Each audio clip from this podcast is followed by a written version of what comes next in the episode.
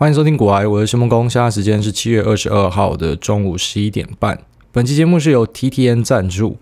TTN 是台湾首家在法国上架的面膜品牌，多次获得英国的美容大奖，也率先取得了欧盟 PIF。欧盟 PIF 就像是产品履历，表示面膜内的各个环节都可以溯源，还要经过毒物专家的背书证明，以及经过人体实验能够有效改善的肌肤状况。TTN 上架的通路超级多，法国的百货公司、药妆店、玄物店。意大利的百货 Rinascente 为什么会念？因为我很常去啊。英国、德国、瑞士、香港、南非等二十几个国家，通通都买得到，是许多台湾品牌用力追都难碰到车尾灯的程度。TTN 要告诉大家的故事是：面膜你不可以随便敷，因为面膜的原理是 ODT 金皮吸收的观念，也就是说，经过敷料和肌肤的贴合，你肌表面的温度升高，毛孔张开，精华液会在十五到二十分钟内有效的被吸收。所以其实包含我在内的许多菜鸡，我想在这之前根本就搞不清楚状况，因为我们不知道这个机制的作用之下呢，其实面膜会变成一个双面刃，也就是说导好的或者导坏的东西进入你的肌肤都会变得很快。所以如果你敷到烂货的话，轻则长粉刺，重则过敏红肿痒。那其实我本来没有敷面膜的习惯啊，我一直都觉得敷面膜的人是粉红娘炮，但是我发现错了。因为 TTN 他们寄了一批面膜给我之后呢，我就开始养成了敷面膜的习惯。那我个人觉得，呃，你也知道我形容东西的词汇其实不太好，我比较会形容股票，可是形容东西呢，我只会告诉你，比方影集、音乐或加面膜，我都只能告诉你说好或是不好。哦，那这个东西用起来好是好的，好，我觉得它是好东西，所以呢，我们就促成了这一次合作。那 TTN 他们这一次最特别的地方是，刚好适逢了他们一年一度的大感谢季哦，线上美容展。一般来说，你在股票里面要去找一个 dip，你要找什么时候会下跌可以便宜买，很难找到嘛。因为有时候呢，可能多头一涨就涨了三五年，所以你一直都没有入手。可是呢，TTN 这个等于直接开上帝视角，告诉你，你现在买绝对是最便宜的，全馆单片面膜五折自由配。那优惠的组合呢，四二折，包含说 TTM 的经典入门组八九九，内含十四款的经典面膜。那这个东西跟 ETF 一样，所以如果你不知道买什么，就买这个哦，全部都有。结账的时候输入主委专属的折扣码 G O A Y E 现折一百。此外，振兴加倍送，结账金额满两千折一百五，满三千折三百。所以这是应该是非常非常少见的机会，你可以获得这么好的优惠。那记得这个优惠它开始的时间呢是明天的啊，七月二十三号的中午十二点，中午十二点之后开始。那只是我们在前一天开始先跟大家广告，所以喜欢这一款面膜或想要试试看他们的面膜跟相关的美容产品的朋友呢，请记得在明天七月二十三号的中午十二点之后，点叙述栏的链接，然后使用我们的折扣码去选这个非常优秀的哈台湾出口到全世界的面膜品牌，好 TTN。好，那就在这边介绍给大家。那节目一开始呢，先跟大家讲一下关于诈骗的故事，就是说，因为我们现在群组跟呃讨论区的人越来越多哦，其实我们股癌的 Telegram 还有 Facebook 的人数呢，都是直线成长，就到现在你还没有看到一个弯折啦，都是直线在往上冲的，所以。因为人多，那当然就开始有一些诈骗集团会来锁定。那其实告诉你，诈骗集团根本没有什么好怕的啊！我觉得大家根本也不需要把它贴出来说啊，他来密我了，因为根本他密你就把它封掉就好。你只要封掉他，他根本不能对你怎么样啊！而且 Telegram 上面其实基本上各自是锁的好好的，所以呃里面也是匿名的，他也没有办法去查到你是谁或什么的，他也不能去骚扰你、打你电话什么，所以你只要把它封掉就好。那但是为什么还是有些人会被骗？为什么还是会在网上看到一些人被骗的故事呢？那第一点，一定就是因为你贪。我已经跟大家讲过说，这是一个很好的时代。你身为一个菜鸡，你可以完全不懂股票，也可以去买 ETF，然后获得市场的平均报酬。哦，在适当的配置之下呢，这个年化报酬率，你要去期待一个，比方说七到十趴，都是还蛮 OK 的哦，蛮容易的。我个人觉得其实没有特别的困难。拉长线来看，那在这样的状况之下呢，其实。呃，我们很多的理财方式，你根本就已经可以直接把它拒绝掉了，包含那些高风险的，或者人家啊、呃、跟你讲说要去做什么保证金的啊，或是去做什么奇怪的老鼠会地下投资的，他们的报酬率可能都没有这么好啊，都没有说你就老老实实跑去买 ETF 这么好，所以呃，很多时候他就用骗的，他就会告诉你说啊，保证，特别是有挂保证获利的，一般都有问题。那这样的东西呢，就让很多人因为要去贪这一笔钱，所以他就去投入。所以第一个是你贪，那第二个就是我讲过的，因为你想干人家啊，因为大多数被骗的都是男生。那你也发现这些诈骗的账号很多都是用女生，而且都是用大奶妹哦。那我当然知道说有些人喜欢大奶妹，有些人喜欢小奶妹，就像有些人喜欢帅哥，有些人喜欢什么非主流帅哥啊。讲白点就不是帅哥啦，可是就呃美其名叫做非主流帅哥，反正你喜欢的口味不一样嘛。可是。男生就很简单嘛，啊，你就看每个诈骗的进来的都是大奶妹，然后呢，啊，那个脸修的跟那个蛇精一样，可是很多人就会因为这样子就上钩，好，可能就跟他聊一聊。那本来自己还有一点提防哦，之后来就晕船嘛。那因为你晕船呢，你就汇钱过去。那这诈骗集团他们一般在玩什么？他们其实玩的东西叫做仙股。那仙股呢，如果你不了解的，你可能就去看一下《华尔街之狼》。《华尔街之狼》它一开始他卖的那个东西就叫仙股。那仙股一般会选香港的一些基本上没有成交量哦。那这家公司到底在干嘛？大部分人可能也不知道啊，就是一个非常便宜的鸟蛋股票。那你可能想说它便宜哈，你就跟着买。那他的做法呢，就是他当然是要先养套杀嘛，所以呢，先让你晕船之后，然后你们开始买，那就稍微拉抬一下，然后最后面就来一个绝地大出货哦。那你一开始看到这样子哦，有上去一点点，好像觉得还可以，但是最后面绝地大出货的时候，是一个都跑不掉。就像是台湾的股票也有点像哦，就是说我今天呢，台湾的股票会变成说是我拉上去，那你可能看起来你账面上觉得嗯这个损益还不错，就最后面发现说哇，它一反转的时候是一直锁跌停的，哦，那锁跌停就你一张都出不掉嘛，所以你赚的钱全部都是浮云哦，全部都是浮云。那除了香港的这种仙股诈骗之外呢，其实在台湾也有 Line 的群组哈，会做差不多的事情，反正就叫你去买一些垃圾烂股，基本上已经没有什么成交量，他们在干什么，其实你也不知道哦，很多就已经放置 play 的那种公司，然后就告诉你说，哎呀，它的条件很好啊，你可以买啊，买了之后呢，就把它啊锁起来哈，啊就不要动它，就放着就好这样。那为什么要叫你们这样做呢？因为最主要的目的当然就是说，你买了之后你把它锁起来，那会怎样？它本来就是一个没有成交量的股票。那你现在买了之后，你又把它放着，所以你让本来已经没有什么成交量的股票的筹码越锁越紧。那它要拉抬的话，当然就更方便。那我当然还是得说，好，你知道为什么诈骗集团都还是玩得起来吗？因为一定还是会有一些人赚到，就像老鼠会一样，老鼠会就是你可能最早进去那几个，你还是赚得到，所以它才可以，因为就是还是有利可图嘛，所以啊、大家会觉得说，哦，我我没有那么衰哈，我不是那个最衰的，我会是跑得掉的。可其实大多数的人都会是跑不掉的，然后就让你去玩一些。我已经告诉你说不太适合玩的标的，你当然可能会抢到反弹啊，你有可能抢到啊，那你抢到，你就会回来讲说，妈，股癌人嘴炮啊，说说我们这个标的很危险，就还不是赚到，好像之前那个零零六七二 L 哦，讲到烂掉的那个零零六七二 L，有人在反弹一天就回来呛我嘛，那后来嘞，哦，后来现在剩几块，现在剩一块了，还记得那时候他回来呛我都是四块，然后现在剩一块，从二十块讲，然后四块，然后一块，所以有些人他就是有办法在里面赚到钱呐。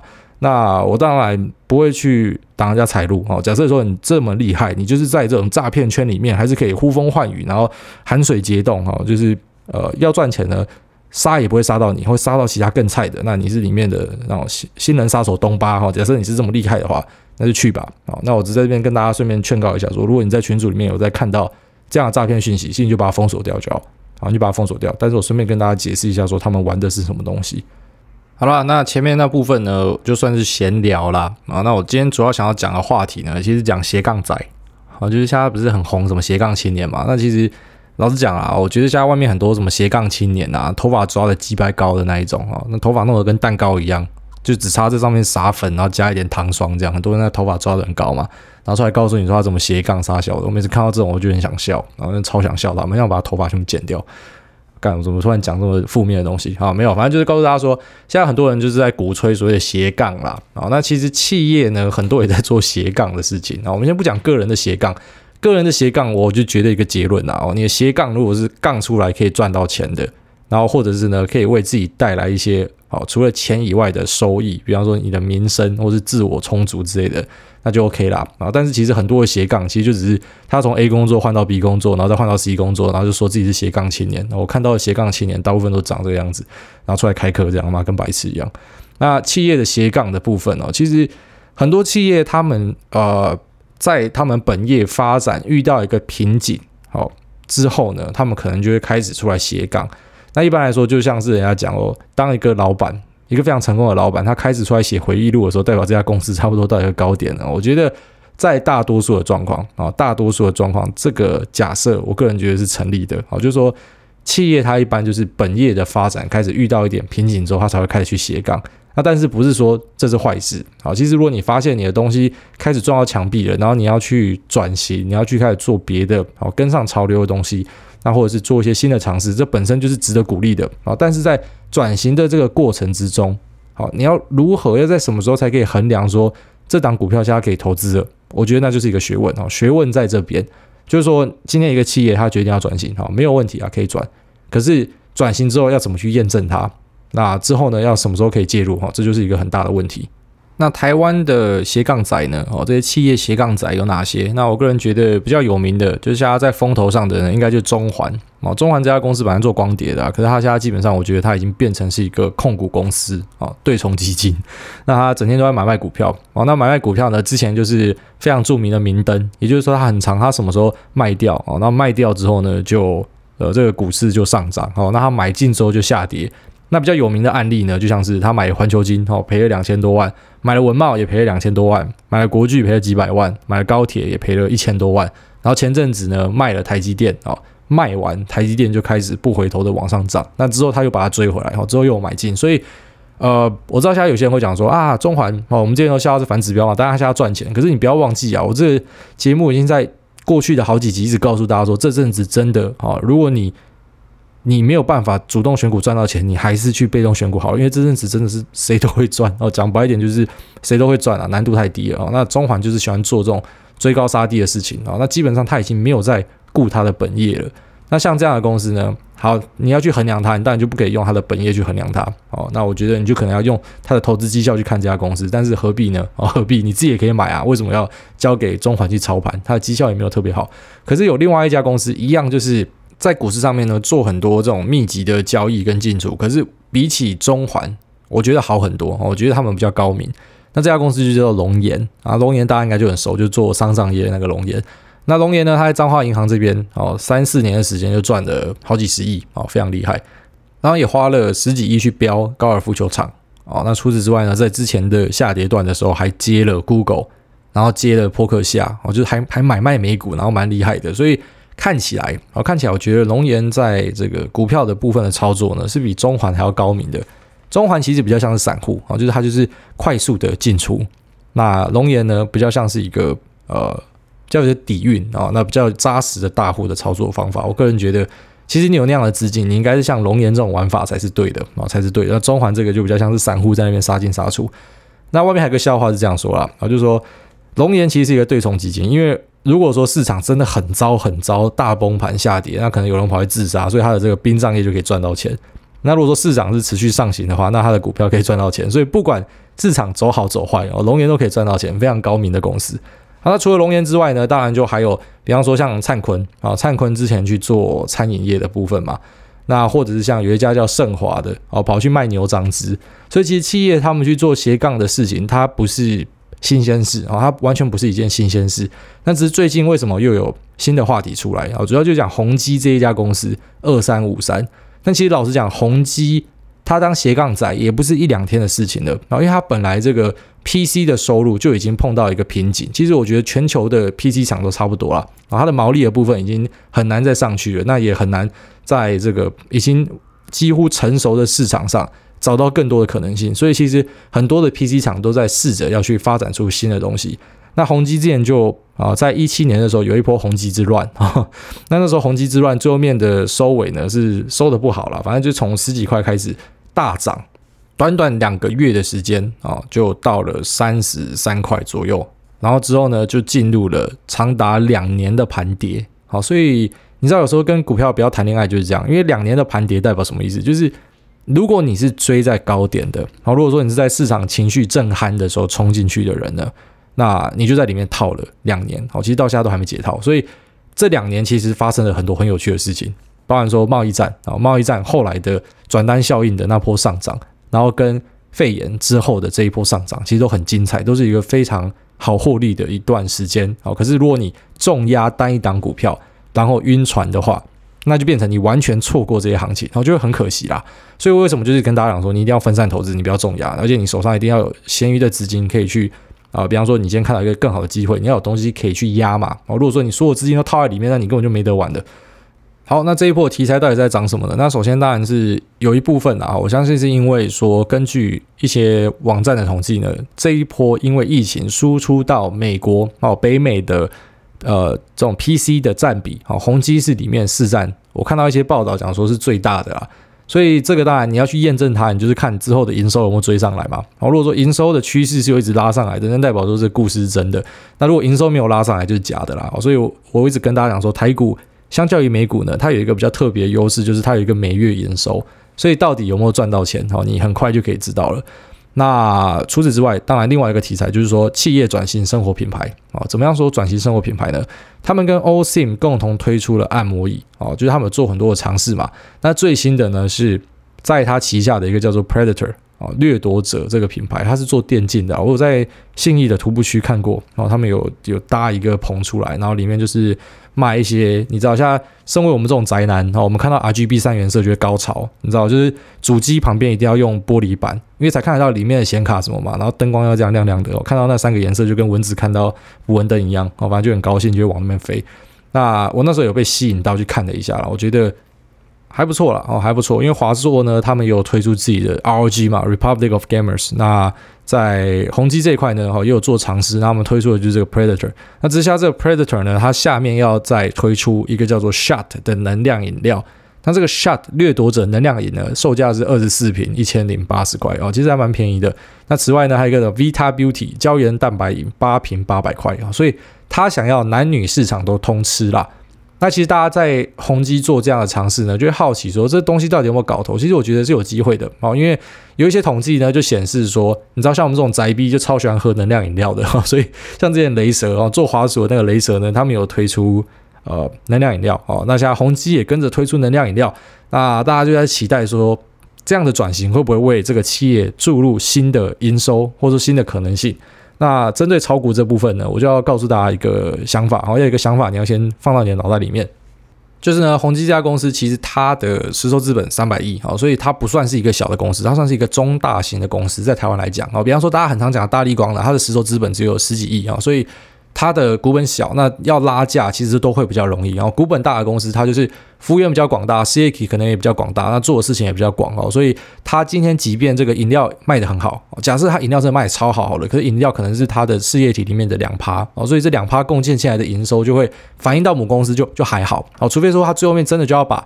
呃，其他事业体的比例持续的降低，然后饮料越做越大哦。饮料如果它可以变成是在它营收的占比的三成四成，然后又卖得很好的话，那当然对于股价的推升效果就很好。可是如果说它只是一个小部分的，那你不要太早就进去晕车哈，这是你要注意的。但是我们还是得肯定宏基它做了很多的一些改革。在陈俊生董事长的带领之下，哦，那他以前是在台积电服务的啦，那只是后来在二零一七年的时候跑到宏基当董事长。那其实，在他的领头之下呢，其实宏基从他本来非 PC 的营收，哈，二零一九年有一个数据是说是十五趴啦。那他在担任董事长之前，然后在他进来之前呢，是只有六趴，所以他确实有一直去把这个啊非 PC，好，因为 PC 已经是一片血海了嘛，所以非 PC 的部分的营收开始慢慢把它拉上来，他有试着去做一个转型啊，所以我觉得是给他一个正向的肯定，好，只是这个标的是我的话，我就不会选，好，我就不会选。那如果是我，我会挑什么？然后我可能就会选择去挑他旗下的一些小金鸡。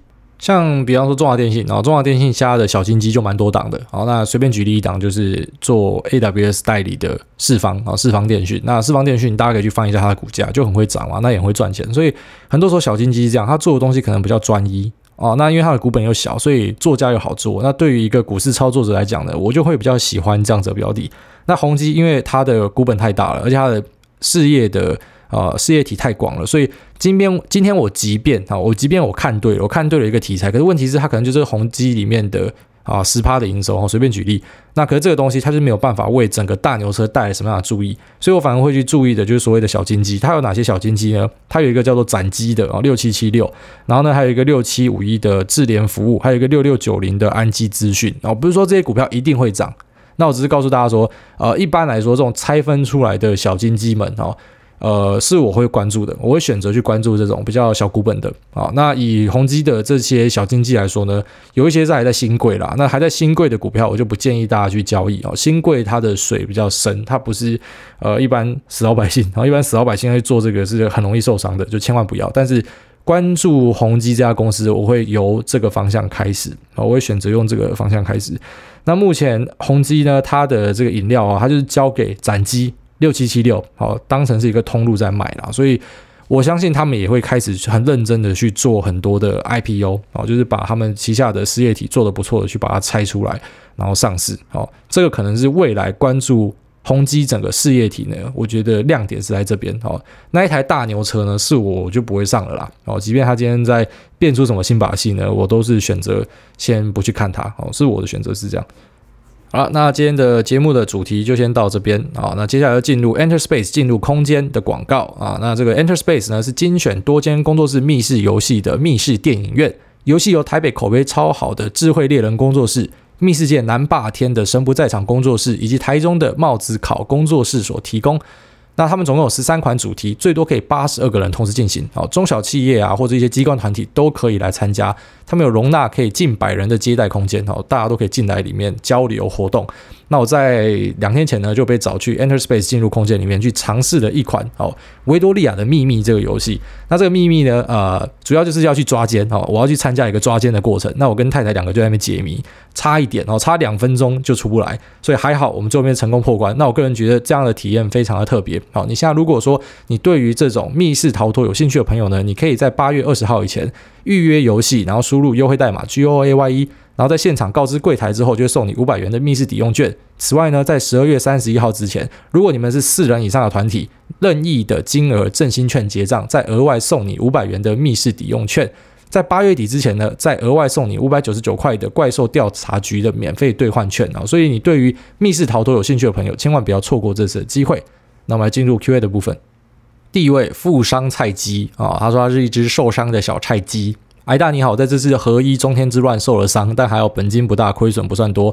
可是看到亲朋好友有人借钱 all in 合一，有人拿头期款去 all in 合一，有人拿要给客户的货款去 all in 合一，在里面受伤，可以请癌大再次呼吁大家拿闲钱投资吗？看到他们这样很心疼啊，不用心疼，老实讲，千万不要去劝退别人的投资啊，他少赚，他一定会恨你。他没赚到，他也会恨你；他没参与到，他也会恨你。可是呢，因为你把他拉出来，然后他因为这样子，好避开了一个风险，他反而不会回来感谢你。哦，只有在很少的状况之下，他会回来感谢你。所以我还是建议大家，你千万不要去劝退，或是去帮别人的投资做任何的决定。哦，你能做的就只是你帮忙跟他分析风险。好，那你讲过就好了。好，千万不要去帮人家做决定。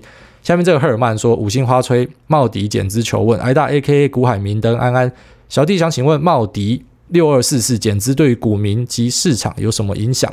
啊，首先呢，减资的部分哦，它不会对你手上的资产造成什么影响哦。比方说，你今天的啊这个股票呢遇到减资的话呢，它要么退钱给你，要么就是把这个股数折一半哈。那假设折一半的话呢，那价格就翻一倍吧。所以它对于你的总量哦总额是不影响的。那但是一般减资呢，它的目的哦。大致上分成两种，一种就是为了去打消亏损，来吸引新的投资者加入啊。那另外一种呢，就是大股东最爱的，因为我配息给你，我要被课税啊，所以他不想被课税，他就用减资的方式。那增资就相反了啊，增资可能就是有扩产、有资金的需求才会增资，但是一般减资跟增资对股市的后续的走势的影响啊，没有一个绝对值，你还是要看这家公司的基本面怎么样。下面一位这个阿尔道夫说，金融股求看法。五星吹捧，请问艾大对于传统金融股有什么看法？小菜鸡有目前持有金融股当存股，是否该转换标的？如果你持有的好好的，当然继续持有啊。哦，那只是很简单的观点啊，就是说你不要重压同一档股票。那更进阶一点，就是你也不要重压同一个族群啊，比方说你全部都买金融，那再更进阶一点呢，就是你也不要重压同一个国家啊，比方说全部都买台湾啊，但是看你需要做到什么样的程度啦。好，那对我来说呢，我个人觉得金融股我讲过几个点哦，第一个就是呃，假设它是有寿险哦，这个金控假设有寿险的话，我会避开哦，是我会选择避开。然后第二个呢，就是在未来的降息。的循环，或者说零利率啊的状况之下，甚至是负利率的状况之下呢，其实你可以借由国外啊，日本、欧洲当一个借鉴哦，因为他们早就比我们更早降息下去了嘛。那他们的银行股啊，他们的银行股到底是不是一个好的存股呢？啊，你去查了一下就知道了。好，但是你可以大概的看一下，比方说像德国的银行就很有名嘛，这个金融股的部分就是一路下去啊。当然台湾可能不一样啊，台湾可能会不一样，可是就是因为看到国外的趋势是这样啦，所以是我呢，呃，当然。我要配银行股的话，我就不会配太多，然后我就可能它就是我的配置的一部分这样子。但是你要我说重压的话，我不会这样子选择。下面这个赖明伟说五星吹捧诸位大大，首先先感谢诸位大家在每一集 podcast 给的各种观念。我是二月才进市场买股票的小菜鸡，七月初买了金项链，哦，金项链应该做的就是金像电，然后那个做 PCB 的厂，放到现在有个十三趴的收益，看着筹码面都不错，外资法人投信一个礼拜内一直买，目前没有打算要下车。您说赚的时候勇敢加码，赔的时候要适时减码，我也加到没钱了哦，所以现在应该是大赚了哦，因为金像电我看它一直有持续的创新高嘛。想请问主委大大，应该要怎么样预估下车点在哪？哦，下车只能问自己，千万不要来问我。那我只能告诉你最基本的观念，就是持续有在创新高的时候哦，你就不用太担心。那如果说呃心脏比较小的，可能就是一两天没有创新高之后，你才开始去规划。然后心脏大一点的，你知道那种心脏真的很大的，他们做的是一个长期的趋势。然后所谓的那种 buy and hold 的真正的买家，他看对一档股票的时候，他可能一持有就是三年哦。可是老实讲，以台股来讲哦，可以涨到两三年以上，走这么长波段的股票，其实没有很多哦，其实没有很多啦。因为大部分都赚的是中间财啦，所以要怎么下车哦，你。自己要做决定，我没有办法告诉你，我真的没有办法告诉你。你可能最多就到我们的群组里面，你可以问问看大家的意见。好，下面这个一六八三六三三九九四说，一日不听股癌，便觉面目可憎。两个月前开始听股癌，身高明显高了，头脑也变聪明了，考试都考一百分了呢。认真请问，小弟最近开始投资美股，虽然只是投 ETF，没有碰个股，但是周一开盘又喷高一波。看网络上评论说是美国这周财报周，所以科技股财报表现带动下才继续创新高。想请问股癌大是否有一些固定的期间或事件挂号，像是财报周、总统大选，会直接影响美国股市的表现呢？埃大对于美股持续喷有什么样的看法与建议？感谢埃大，赞叹埃大，填报埃大哦。好，那就来回答你这个问题哦。那首先先回答你讲的这个。啊，财报周、总统大选啊，这些固定事件会不会直接对股市造成影响？我告诉你，当然会啊，只是影响的方向是哪，没有人知道。像比方说，我自己规划的剧本是这样啊，这是我自己规划的剧本，就是假设后来拜登看起来是胜率比较高的话啊，我个人觉得拜登他上来之后，对于富人的课税，还有对于这个啊公司税，好要把它改回去的状况呢，我觉得对于市场会是不好的。可是他绝对不会等到呃，比方说确定拜登都已经上了，然后庆祝完之后，然后股市开始修正，那我觉得应该不会是这样。好，比方说。在选前的一两个月，然后发现风向已经超稳的时候，我相信啊，我相信股市就会开始修正了。好，这是我的看法。那川普上的话呢，我个人是觉得对于整个资本市场会是比较乐观的哦。所以这个是我对于这两个总统对于股市之间，好，像不管他们其他的作为，就在股市这件事情，我是这样看。那至于你讲说什么财报周或者说大选，会不会有什么，比方说确定一个方向的发展？不可能哦。如果有的话，那太简单了吧？假如说每次财报周就百分之百上涨，那我就 财报周前买进就好了。哦，你就像是台湾媒体很喜欢讲说什么啊，这个每年二月新春啊上涨的几率是多少？我觉得这个超白痴的。哦，就是你不用去找这这种所谓的呃固定的事件，然后它对股市造成的影响。哦，如果说有的话。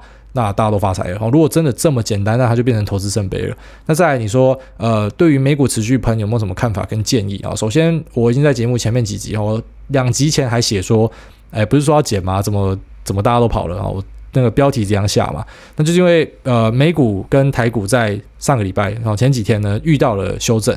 那这样的修正之后，你就发现很多鬼故事又跑出来了。但这些鬼故事其实本来从不存在，本来就存在。它其实它并不是一个新闻。这些鬼故事它从来都不是一个新闻，它只是在下跌的时候被大家拿出来讲。好像前阵子的鬼故事就讲说啊，佛罗里达要再一次封城了。好，但是大家都知道美国的第二次的爆发已经开始慢慢起来了嘛。那只是这些鬼故事其实它一直以来都存在，只是你什么时候拿出来用而已。像前几天拿出来用的鬼故事啊，大家那边瑟瑟发抖，很多人因为这样子就怎么平仓全部全部跑掉了嘛。那现在你看，呃，反弹回去一堆继续创新高了，那怎么办？啊，怎么办？你之前讲鬼故事嘞，所以。很多时候，这个鬼故事哦，都是随着上涨的时候就给你一堆好消息，然后下跌的时候给你一堆坏消息，一堆鬼故事。那你千万不要因为这样子哦受到影响。那至于持续喷要怎么样，就继续抱着啊，然后就抱着。那如果说你心脏比较小的，你就可以开始分批停了啊，因为大家都知道这个是地方是相对高点，可是真的没有人知道这个地方是不是绝对高点哦？会不会接下来再再无脑的继续喷一个月？有没有可能？都是有可能的哦。所以你还是要有自己的一个策略。下面一位这个某某叶，他说五星发问美股台股的比重，五星推报，癌大你好，目前小弟投资配置是美股台股各半的比例，最近想增加台股的比重，原因是因为每年的股利可以有更弹性的运用，如果投资美股的话，要把钱汇回来，花钱又花时间，所以美股的资金视为退休金，不会去动，不知道这样的想法有没有什么盲点，请艾大解惑。还好啊，没有什么盲点啊，我可以这样做啊。下面这个艾米料说投资菜鸟小妹五星吹捧，希望主委能啊后面被裁掉了。他说：“听广播已经一段时间了，今天鼓起勇气留言给主委。小妹可以投资的资金有三分之一放在美金，不过近期美元汇率变弱，Google 一下发现有新闻说美元未来可能下跌三十五趴，害我今天早上上班都没心情，好担心啊！已经很乖，没有碰美金以外的货币了，但如果连美金都不能够放的话，真不知道该怎么办。希望主委能够给点建议，感激不尽。我之前不是有教过一个鸵鸟法嘛，就是说今天假设。”美金崩啊，崩了又怎样？反正美金哪里都可以用啊，哦，你就不要把它换回来台币比较好了，你就拿去美国玩就好了。拿去美国玩的话，这个汇率的受损就没有没有那么大的感觉。那你说啊，未来可能下跌三十五趴，它不会是一两天的事情啊。好像台股也很多人会讲说会涨到二十一块啊，哦，不是有一些这个财经杂志的老板出来讲说台股会怎么强升，升到多少钱嘛？老实讲，升假设做一瞬间，哈，一瞬间台股从二十九，然后升到比方说二十一好了，然后台湾一堆公司先倒掉了，所以它不会是一个瞬间的过程，它可能会是一个长期的趋势。比方说美国呢，好，之前讲嘛，说 QE 到底会不会需要还债？哦，会啊，有可能啊，就是它的美元的指数可能会走弱嘛。那当然有可能会这样，可是以我自己目前的做法是，我是趁现在买进美金哦，我是这样啊。那你自己的话，你说你重压三分之一在美金。好，那我个人觉得，呃，还是要看个人哦，还是要看个人。我知道现在市场上有些人已经是看坏美国了，然后觉得说美元霸权的的这个事情呢，可能会从现在开始哦，因为太无节操的 QE 下去，那可能会让美元在全世界。好，继续的走弱。那包含说，川普呢，他其实一直去制裁别人。那被制裁的那些人，他们也很聪明啊。然后这样你要制裁我，那我就脱离你的美元体系啊。因为开始有国家这样子做了嘛。那人民币呢，也持续的去发展它的影响力。所以你要跟我讲说，后来的国际局势会怎么走？后会不会美元持续走弱？都是有机会的，然后都是有机会。但在短期上呢，我还是觉得美元是一个非常保险啊，相对保险的一个东西。那我个人也是趁低档的时候有持续的在换美股啊，这是我的做法。下面这个猜鸟派说：零零五零还建议再追高吗？请问来到目前零零五零高点还建议追高吗？就像刚刚前面讲的，没有人知道绝对高点在哪。我们都知道这是相对高点，但是会不会有绝对高点哦，是有可能的。所以你搞不好现在买，然后会是一个相对绝对高点的低点哦，都是有可能的。但是就指数化投资来讲，我个人是觉得你根本就不应该去看高点或者说低点在哪，哦，你就是分批买进就好了。反正重点就是你分批买进，最后面你的成本会平滑化，哈，你要追求的是这个成本的平滑化，然后去赚市场的平均报酬，而不是去做一些预测的事情。下面一位台式大鸡鸡啊，这个台式大鸡鸡说超爱听挨大的节目啊，五星级吹吹吹，每一集都非常爱。想请问挨大，现在的苹果是否好直接进入市场购买？跟趋势如何啊？所以你讲的这苹果就是美股的 AAPL 这个苹果啊。那你要买就直接买啊！为什么这么多人喜欢跑来问我说到底可不可以买啊？投资是问自己好吗？那我跟你讲，如果你看好一个东西，你就分批买哦，就是就这么朴实无华哦。其实你会发现，可能有些人会发现说，干挨大的节目哈，特别是那些有一点水准的，会觉得说，哎，其实好像都在讲差不多的观念，因为就这样啊。哦，你真的以为有什么超超厉害的东西吗？其实也没有啊，就是基本的观念对了之后，然后眼光对，你就赚钱了哦。所以呃。你今天即便是把我开的书单，哦，开的那些书单，你每一本都拿去翻完，你最后面甚至会在这些人哦经典的投资大师里面找到很多的共同点，就是他们有很多的共同点。所以，呃，我个人觉得，你看好一档股票，你就买哦，你你没有必要去问别人说，诶，到底可不可以买？好，那重点是你你为什么要判断它可不可以买啊？好，你不是问我说，诶，它可不可以买？因为如果你问我的话，那你是不是之后就会再来问我说，诶，那我可不可以卖了？对吧？所以你应该是所有东西都是要问自己才对啊，因为我我一直搞不懂，因为像我就从来不会想去问别人说，哎，这档股票可不可以买？我从来不会想问，那也不是因为说我对自己多负责或什么，就只是单纯就是，呃，我知道我自己的绩效还不错，所以呢，我当然就是跟着我自己的步调做就好了嘛。我怎么想问别人？因为我不知道别人绩效好不好。那即便你今天问我哈，就像前阵子有些人问我说，哎，这个台湾的口罩概念股哈。现在要开始出口到全世界了，那我的看法是什么？那时候我不是讲说 Party is over 吗？结果我讲完 Party is over 之后，它继续上涨啊，只是它现在全部都重摔，摔回原点了嘛。那只是你看我讲说 Party over 的时候，其实它还是有继续在涨的嘛。所以短线上我真的讲说猜不准啊。你在短线上你要猜到一个头跟底，那不太可能。然后那只有 GG Love 办得到而已，那一般人是做不到的。所以你能做的就只是你要去判断一个产业它有没有持续发展的可能性。然后那苹果的话，现在最大的题材之一就是它要。啊，要弃 Intel 而转为 ARM 架构，要做自己的晶片嘛？那这个是可以观察的一个要点。哦，那我自己的感受呢，是我自己东西都是用苹果的啊，笔电也是苹果的，那手机也是苹果的啊，就只有桌机因为打电动要用 Windows 的。那我个人觉得苹果的笔电部分，目前我还是找不到可以竞争的。哦，前阵子我在看那个呃 Dell 的 Alienware 啊，就是它比较高端的这个电玩机的笔电，就想想要把我的笔电换成那一台。但用一用还是觉得啊，苹果的东西最好用。所以如果它可以持续维持这个优势的话，那当然它可能就是有一个会继续成长的标的。但我个人是觉得，比方说在手机这部分啊，我就感觉到开始在撞墙了。但是也不是只有苹果，其实各个手机的牌子我觉得都这样，就是你已经变不出新把戏了哦。你已经你现在最多就是把它哦做得更小更薄，然后呢镜头的画质越做越高。可是以一般的八成以上，或甚至到九成的用户呢，你其实根本感受不到它的差别啊。其实你现在用什么 iPhone 八啊，或者用 iPhone iPhone 十，然后呢，你去用 Line 啊，你去看 YouTube，其实根本就没差。所以我个人是觉得手机不会是一个看点哦，你看点应该是要看它别的应用的东西。如果觉得还不错的话，那当然还是可以持续的去投入。那接下来这边就是一系列的吹捧哦，好几个在吹捧的。然后有一个火爆乡民讲说，虽然蛮喜欢古埃的，但看到一些听众吹捧吹的跟邪教一样，觉得好恐怖。这个还好吧？我觉得大家就好玩而已啊。你没有看我个人脸书上面贴的，啊富果他还帮我做一个表扬状，干那个才叫真正的吹捧哦。大家很很细心，然后把狗也放进去，然后把那个 Radiohead Bands 的专辑封面也放进去啊。反正吹捧就好玩啦啊，不要紧张啦。下面这 Jeffrey 七七一零他说，连工商都这么有质量的那个男人。